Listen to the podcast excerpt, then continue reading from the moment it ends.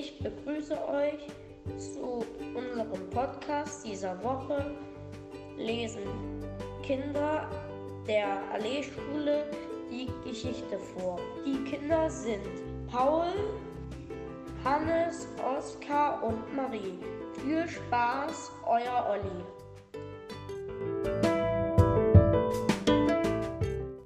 Friedrichs Frau ist nach langer Krankheit gestorben. Einsam und traurig ging Friedrich Fröbel durch die Gassen von Bad Blankenburg. Den Herbststurm bemerkt er nicht. Doch was ist das? Was macht ein kleiner Junge hier draußen? Friedrichs Kummer ist wie weggeblasen, denn ein Kind ist in Not. Sicher ein Ausreißer, denkt Fröbel. Es gibt viele von ihnen, weil viele Eltern Not leiden. Hey Junge, versteck dich nicht. Brauchst keine Angst zu haben. Ich will dir helfen, ruft Fröbel. Wo kann er nur stecken? Da kommt Pat. Er muss mir suchen helfen, überlegte er. Pat, wir müssen einen kleinen Jungen suchen. Er wird Hunger haben. Da, eine Kinderholzpantine. Er kann nicht weit sein. Komm raus, Junge.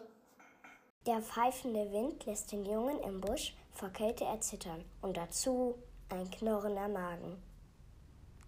Komm, Junge, Wärme dich in unseren Kindergarten auf. Etwas zu essen gibt es auch, erklärt Pat. Vater und Mutter kommen erst im Dunkeln von der Arbeit. Dann wird erst geheizt und es gibt ein Stück Brot, erzählt der Kleine. So ein großes Stück Brot habe ich lange nicht gegessen. Und warm ist es auch bei euch, freut sich der Kleine. So, nun hast du dich gestärkt, meinte Fröbel. Nun will ich dir etwas Schönes zeigen. Gleich wirst du staunen. Sieh, diese vielen Kistchen. Jetzt weiß ich, wer du bist, Onkel. Du bist der Spielzeugmann mit den schönen Baukasten.